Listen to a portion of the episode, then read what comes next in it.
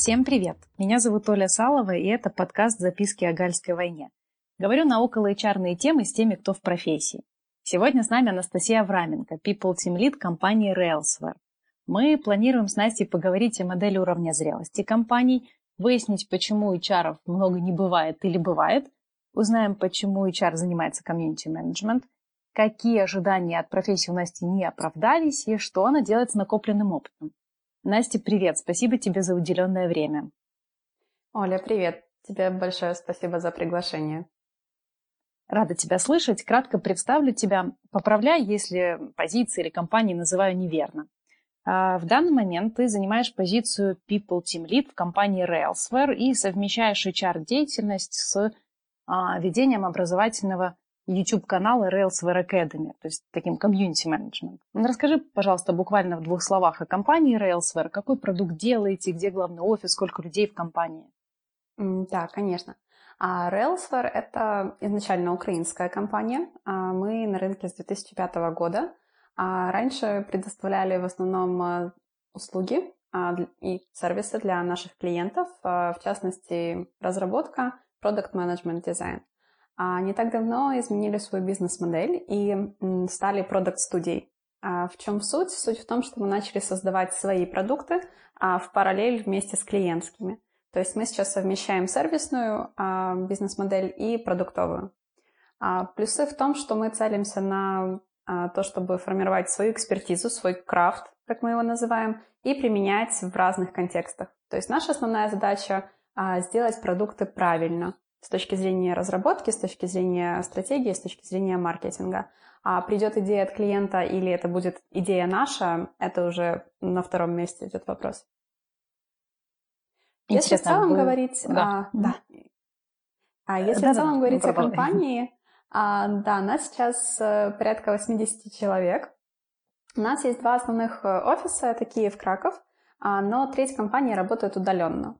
Вот, поэтому а в условиях карантина нам, нам было достаточно просто переключиться. Угу. Хорошо, спасибо. Мы еще как бы вернемся к Railsware. А, говоря про твой опыт, э, до этого ты была Global HRBP, Recruitment Team Lead компании TerraSoft. Познакомились мы с тобой до этого в компании Philip Morris International, а до нее ты занималась рекрутментом в банковской сфере. По Образованию ты психолог, закончил университет Шевченко, магистратуру в университете Экстера по специальности социальная психология. Все верно? Да, да, все верно. Психология и HR были в моей голове уже достаточно давно. Э, вот э, следующий был, в принципе, мой вопрос. Почему HR, Настя? Расскажи, насколько это был, и был ли это осознанный выбор или это вынужденный выбор? А, не, не назову его вынужденным. А, все началось еще со школы. А, я училась в физмате и поняла, что точные науки э, в будущем это не мое. А, они достаточно просто давались, но тем не менее я хотела а, дальше идти по гуманитарному пути. А психология была одной из опций. Я достаточно ну, долго к этому шла, и она была для меня интересна. А поэтому приняла решение поступить на факультет психологии. На факультете было несколько ключевых направлений. Одно, одно направление это была социальная психология, наряду с клинической, наряду с психотерапией, детской и так далее. А, вот. Мне было интересно работать с социальными группами, ну и в частности в бизнесе. Поэтому социальная психология — это был мой выбор с точки зрения магистратуры.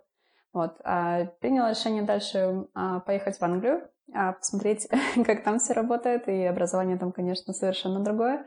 А, ну и когда уже вернулась в Украину, начала искать работу в бизнесе, связанной с социальной психологией. HR был достаточно очевидным выбором а, в этом случае.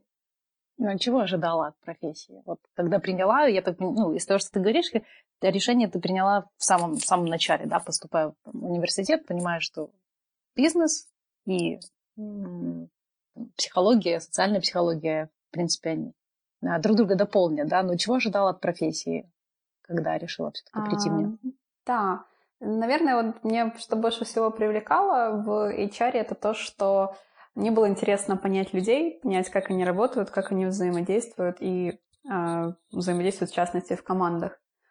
Э, это было такое самое интересное. Мне нравилось общаться. Мне казалось, что А это такая классная функция, где ты приходишь на работу, всех обучаешь, а, подсказываешь, как лучше делать а, ту или иную работу. Там, если кому-то нужна помощь, подсказка, ты вот выступаешь в качестве лайф-коуча. Вот, поэтому у меня было такое достаточно романтичное представление. А, оказалось на практике все немножко по-другому, но тем не менее, то есть вот шла я ради общения с людьми и помощи в настройке процессов и общения. А что оказалось по факту? Ну, я не говорю сейчас про какую-то конкретную да, организацию, но исходя из твоего совокупного опыта, не оказалось романтизма, чего еще не оказалось? А, скажу так, у нас, э, знаешь, сейчас достаточно много разных фильмов, э, историй и так далее, там, где э, рисуют, наверное, каждую, каждую функцию, каждую профессию а, очерчивают в таких розовых тонах. А оказалось все намного проще. А в принципе, когда приходишь в профессию, ты попадаешь на, ну, на какую-то начальную позицию. Начальные позиции, они о каких-то повторяющихся процессах и функциях. Вот, поэтому я заходила с э, позиции рекрутера. Моя основная задача была нанимать людей, проводить собеседование, искать э, кандидатов, общаться с ними, переписываться. А в самом-самом начале, начале пути я нанимала людей в колл-центр, и это было порядка там 100 звонков в день, то есть просто первых прескрининг звонков в день, а, потому что ну, в колл-центр это немножко такая была сложная позиция. А, но вначале ты набиваешь руку, а, учишься разным аспектам работы, и в будущем это очень полезно. Вот, поэтому началось все с таких достаточно а, базовых вещей. Такой непростой вопрос. Настя, чем занимается HR, по-твоему? И вообще, сколько нужно HR в компании? Как, бывает ли много HR? Бывает ли, что функции дублируются? Встречала такое? Слышала о таком? А, я предпочитаю смотреть в целом на HR в компании а, с точки зрения а, цикла жизни сотрудников компании, да, employee life cycle. А, этот цикл можно начать вот с момента, когда человек вообще не знает о вашей компании, никогда не слышал, до момента, когда он принимает офер а, и выбирает вас как своего работодателя, ну и в конце уже, когда он поработал вместе с компанией и принимает решение уходить. Да, такой вот employee life cycle от момента, пока ты не знаешь, до момента, пока ты попробовал и принял решение идти дальше. А если посмотреть вот на этот э, цикл, то можно выделить основные функции HR следующие. Первое идет employer brand, чтобы человек о нас узнал, а ему, ему понравилась наша компания, он да. заинтересовался и принял решение обратить на нас внимание. Угу. А дальше идет функция рекрутмента, а там, где мы уже общаемся с человеком, говорим о конкретной вакансии, предложении, оцениваем его, отвечаем на его вопросы, а договариваемся.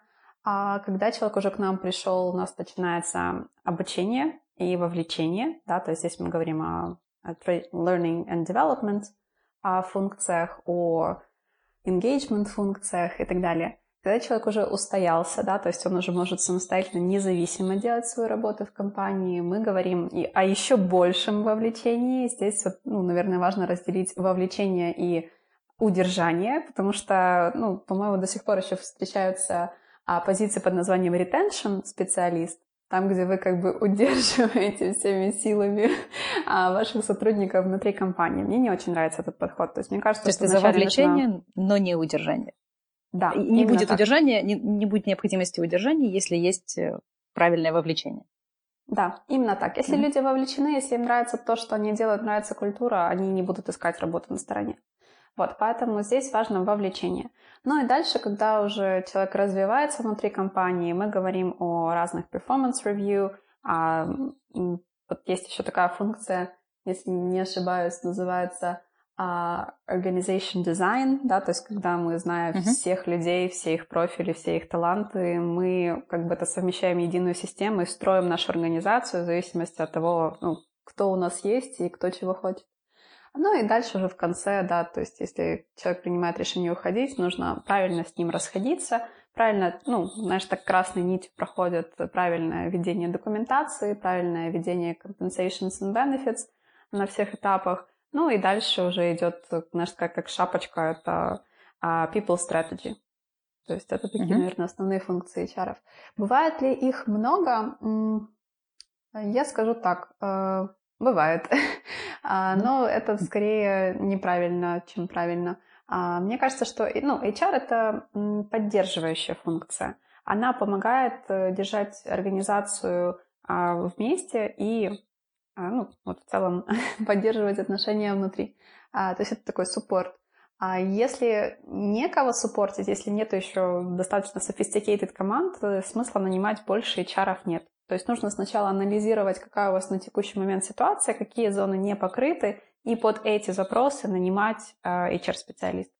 И вот эти функции, которые ты назвала, могут покрываться или одним человеком, да, если это небольшая компания, или тогда более специализирующиеся на каждой из функций HR, если это большой scale, да, то есть большое количество людей. Таким образом это работает? Да, да, я бы сказала так. Чем меньше компания, тем mm-hmm. ну, больше шансов, что один человек будет покрывать несколько функций. Чем больше компания, тем больше появляется повторяющихся действий. Следовательно, mm-hmm. нужен один человек, который будет ну, на а, каждую отдельную функцию, на каждый маленький кусочек будет один человек, э, который будет тянуть весь объем. То есть чем больше Есть организация, тем больше, угу. да, извини, мы говорим о количестве.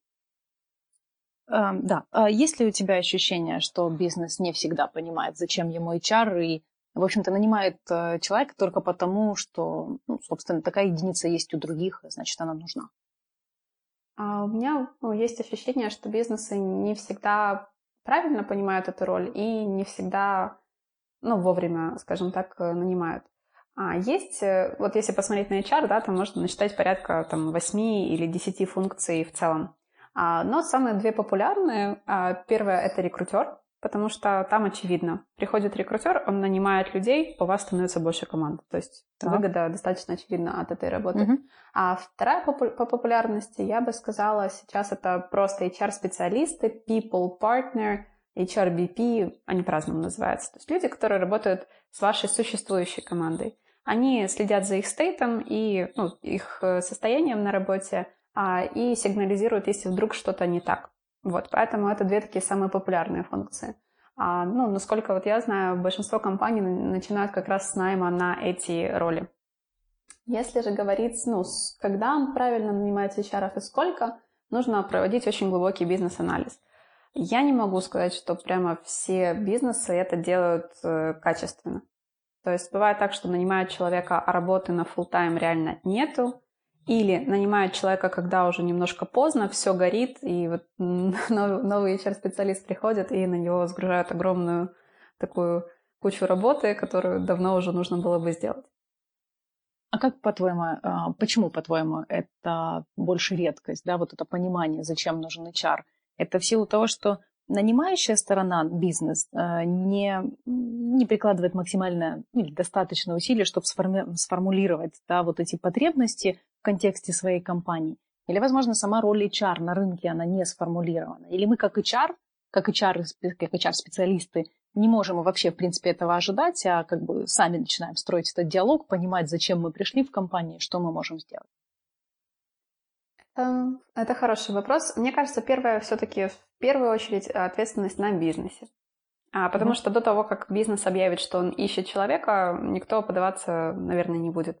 А, вот, поэтому первое, ответ, ну, все-таки ответственность на бизнесе, а, и в частности провести детальный бизнес-анализ. Какие у нас сейчас есть гэпы? А, кто нам сейчас нужен? Какие есть реально объемы работ на перспективу 3-6 месяцев? Какие у нас есть проекты? А, и так далее. То есть вот нужно провести очень детальный бизнес-анализ. Мы сейчас вот в Railsware это каждый раз делаем. У нас э, запуск одной вакансии, он занимает порядка ну, двух недель точно. То есть э, первый там, у нас этап — это мы встречаемся с нанимающей командой, обсуждаем, кто им сейчас нужен, потом оцениваем, а, сколько рабочего времени а, будет потрачено на уже готовые проекты, убеждаемся, что там есть full-time загрузка. Если же ее нет, мы можем подумать либо о фрилансерах, либо о part-time а, специалистах и так далее. Вот. Mm-hmm. И дальше уже составляем список проектов, требований, ну и все, что нам нужно, чтобы понимать, э, кого мы ищем. А дальше, ну вот, если говорить об ответственности HR-специалиста в процессе отбора, Задача HR-специалиста э, правильно тоже проанализировать компанию, в которую он или она подается. А посмотреть да. на их бизнес-модель, а узнать, чем они живут, какие действительно есть задачи. То есть не все просто сидеть и ожидать, что тебе на тарелочке преподнесут и расскажут, потому что далеко не все это делают, но и самостоятельно интервьюировать, проводить research. А вот я вот бы сказала, как что, по-твоему, нужно...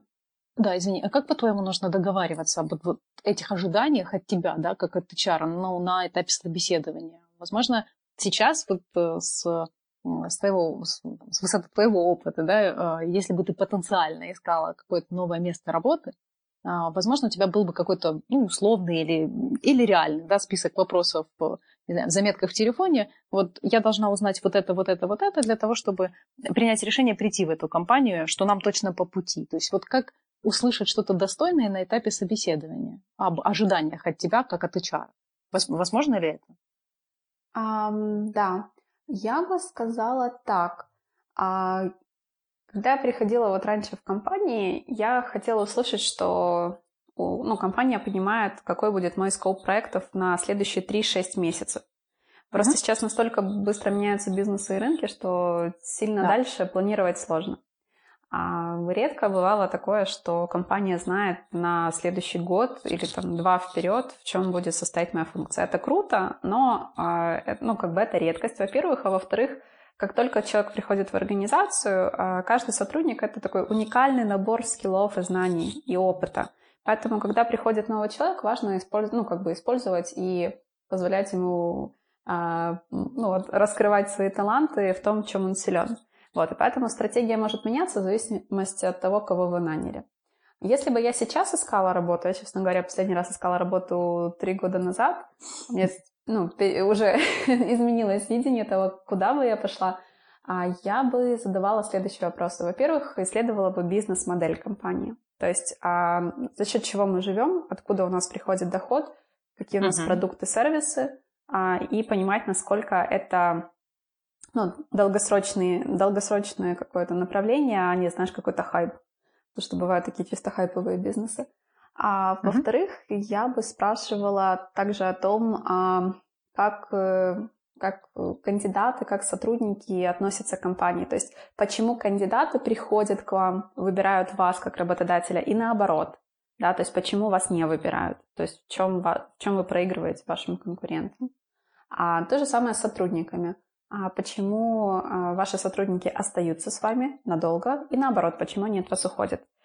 Это поможет мне понять какие-то плюсы и минусы, ну, с точки зрения, как люди видят эту компанию. А, конечно же, дальше уже мы можем углубляться в детали HR, то есть какая структура HR-департамента, какое mm-hmm. распределение обязанностей, кто определяет, ну, собственно говоря, стратегию развития и так далее. Ну и дальше уже закапывалось бы в детали каждой отдельной роли. Там рекрутера, HR-бизнес-партнера, employer-бренд-специалиста и так далее. Какие стоят цели, OKR, KPI и так далее.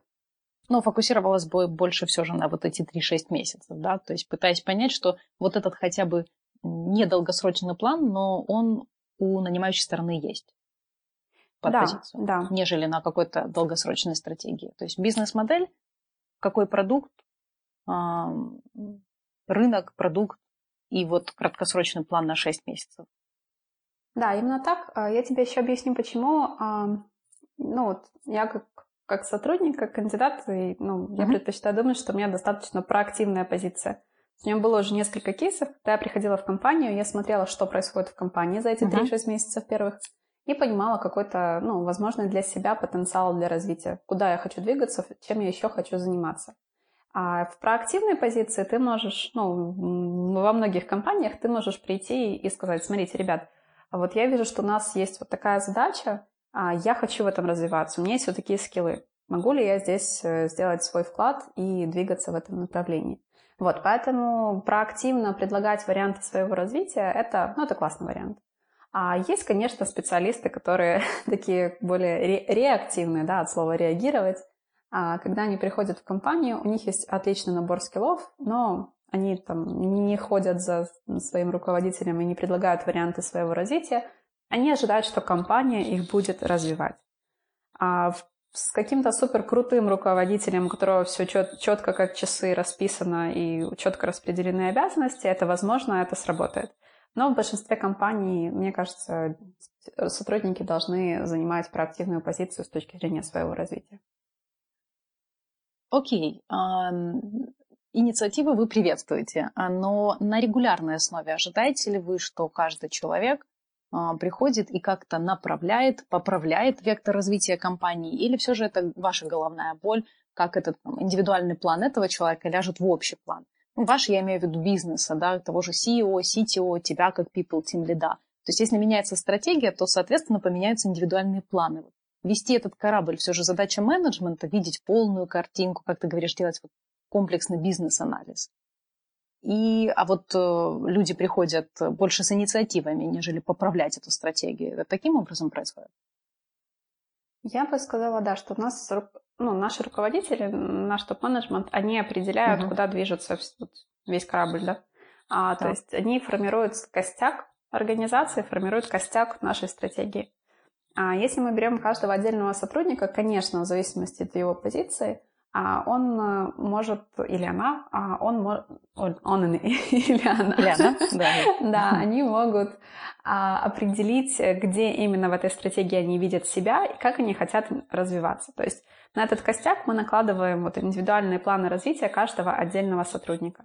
Ну и вообще развитие в компании а, для меня это такая синергия между uh-huh. целями компании и целями человека. И нам в этом процессе нужно достичь, э, вот найти этот win-win solution. Там, mm-hmm. где и будет выполняться основная задача, стратегия а, организации, и человек сможет найти себя и развиваться в том, что ему интересно. Если же никаким образом ну, не совпадают цели компании и цели человека, тогда, наверное, лучше расходиться. А хорошо, когда ты уже в компании как HR, э, будь ты HR-лид или рекрутмент, э, да, лид, с чего ты начинаешь? Вот как ты пытаешься понять стратегию, где относительно этой стратегии находитесь вы, или в каком состоянии, или на каком уровне зрелости находится продукт.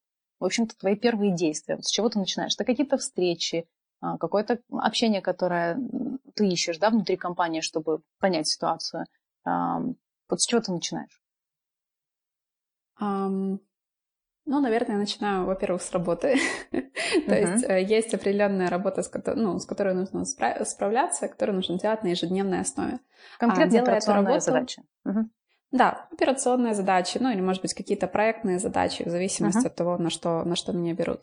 А, вот, а, получается, я начинаю делать эту работу. Во-первых, делая такую работу, тебе легче найти какие-то пробелы и зоны для улучшения том, что ты делаешь.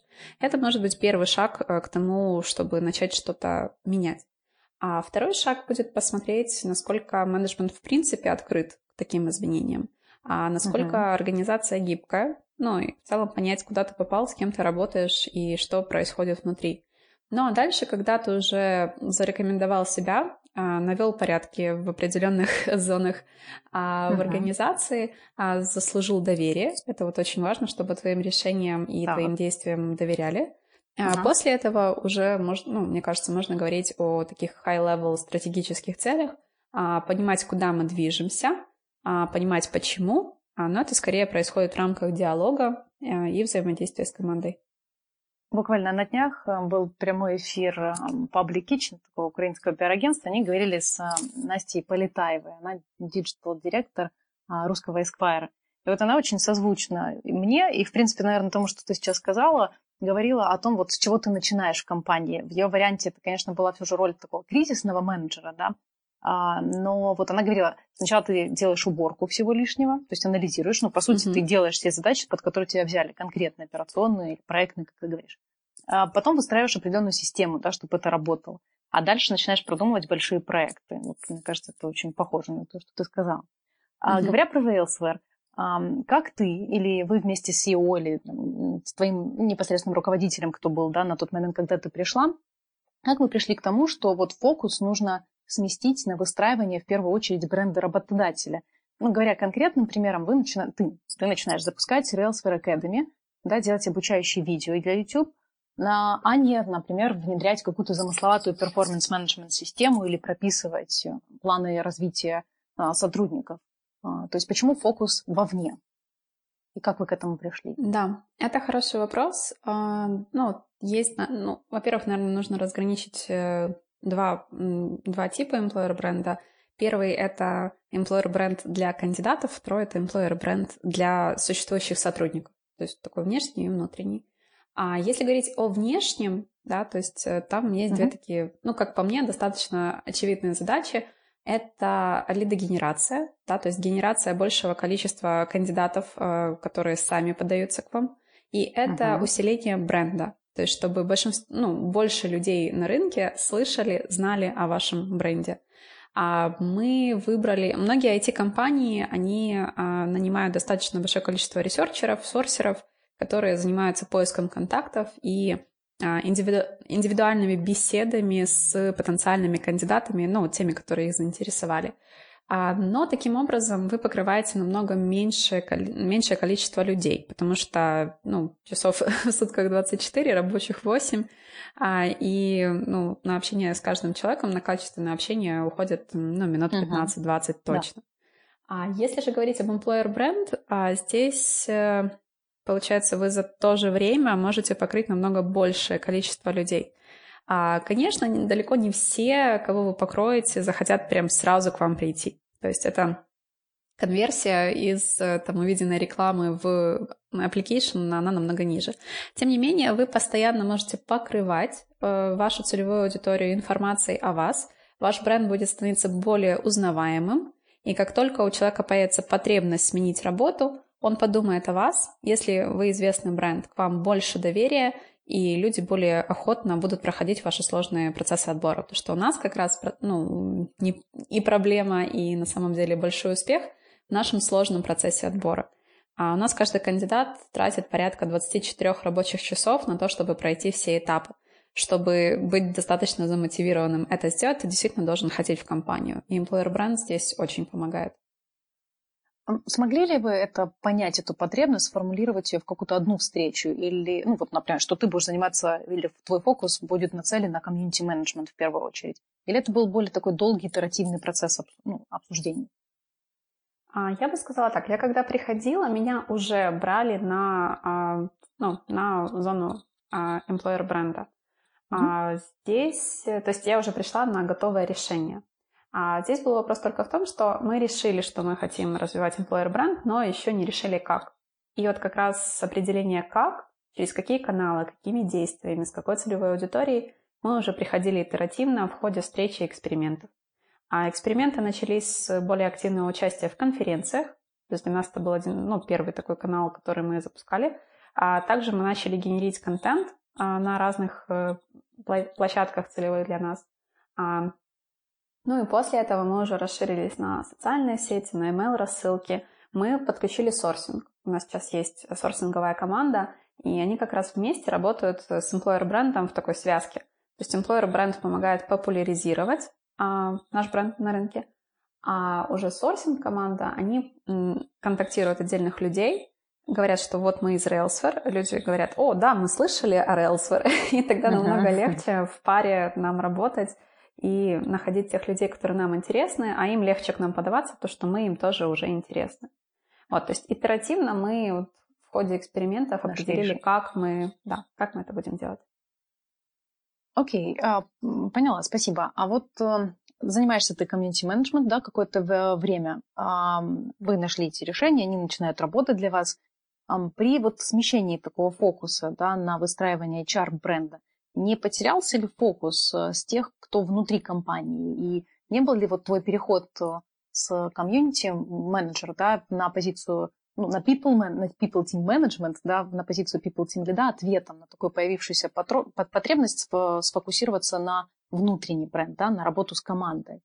И опять же, если да, то как вы поняли, что эта потребность появилась?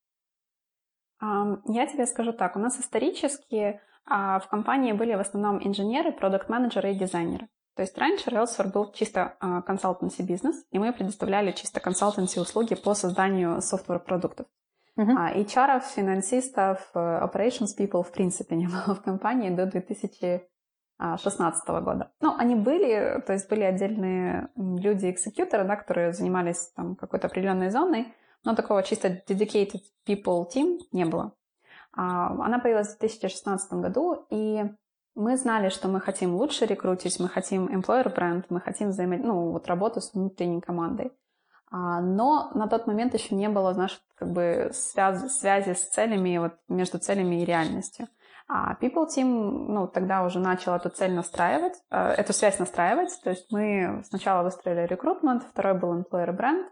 А как мы узнали о том, что есть потребность также вот в работе с внутренней командой? У нас этим уже занимались наши а тим-лиды, да, то есть в определенных функциях, они занимались увлечением и uh-huh. карьерным развитием своей команды. Но uh-huh. мы поняли, что нужно еще больше этому внимания уделить и подключить People Team а, по фидбэку наших сотрудников. А, мы проводим ежегодные вот фидбэк-сессии, там, где собираем инпуты, мы их называем, от нашей команды, что можно а, включить, что можно улучшить в нашей, в нашей компании, в жизни организации. И вот как раз из этих э, инпутов мы узнали, что вот людям не хватает более четкого понимания, как можно а, ну, расти внутри организации, как строить свою карьеру. Вот, мы поняли по фидбэку и вот не так давно начали внедрять уже новые подходы, связанные с индивидуальными планами развития. А, то здесь э, ну, была уже такая цель стратегическая, а была, был также запрос от сотрудников, и вот когда уже были эти два запроса, мы уже начали на уровне execution это воплощать в жизнь. Угу. То есть у тебя остался фокус, основной фокус сместился на people team management, да, то есть на внутреннюю, а, на, внут, на команду, которая уже на борту, но при этом ты просто продолжаешь заниматься уже что-то, чем-то, что уже настроено как комьюнити менеджмент, да, например, ну, то, тот же, я бы, та же академия. Я бы сказала, не совсем так. А, то есть у меня а, вот когда я пришла в компанию, у меня было там две зоны ответственности, это рекрутмент и employer brand. А uh потом э, появилась Академия. Это такой больше как сайт-маркетинговый проект, потому что Академия, она поддерживает наш employer бренд, но также она поддерживает, э, она, ну, это как один из каналов коммуникации для наших продуктов, которые мы делаем. Все такой универсальный а, канал для а, популяризации разных брендов, связанных с Railsweb. А, да. Вот, ну, то есть появилась Академия, после этого появилась команда, то есть, э, ну, я проделала курсы в университете Шевченко, и мы взяли двух девчонок оттуда на стажировку летнюю, они с нами остались и сейчас работают, то есть появился тим-менеджмент внутри команды, uh-huh. и потом еще добавил, добавилась работа с внутренней командой. Я бы сказала, что ну, в моем случае это было расширение, а, да, то есть э, расширение моих обязанностей. А, но uh-huh. employer брендом я сейчас занимаюсь даже, даже больше, чем раньше, больше. потому что да, сейчас у нас э, ну, мы в такой очень активной фазе развития, и там очень много интересных проектов происходит, поэтому а здесь вопрос просто справиться с большим объемом задач и целей. Попытаюсь сейчас подвести итог э, того, что ты сказала. А, можем ли мы сказать, что стратегия – это костяк, а, и как ты раньше говорила, э, такая интересная фраза, собственникам порой нужны годы, чтобы понять потенциал своего продукта – но стратегия должна иметься. И а, очень важное дополнение, что ее нельзя копировать, ее нужно прописывать под себя. И тогда она позволит остаться на плаву компании в даже турбулентное время. И люди нанимаются от потребностей, которые прописываются бизнесом, а не просто потому, что это талантливейший человек, и почему бы нам его не взять. И чем четче сформулирована потребность, тем а, вот этот э, трех, четырех, пяти, шестимесячный план звучит правдоподобнее, реалистичней. Не только звучит, он есть правдоподобнее, реалистичней, реалистичней, и его можно дать человеку на старте. А, и это позволит э, двигаться, как ты говорила, в синергии, да, то есть в унисон целям компании и личным профессиональным амбициям человека, потому что э, человек изначально знает, куда он приходит, и он понимает, что на него есть план на полгода, и он понимает, куда движется компания. Но если дороги расходятся у компании человека, то, в общем-то, не расходятся. А, и вовлекать нужно раньше, а не потом а, какие-то мифологические ретеншн-тулы использовать. Да, именно так.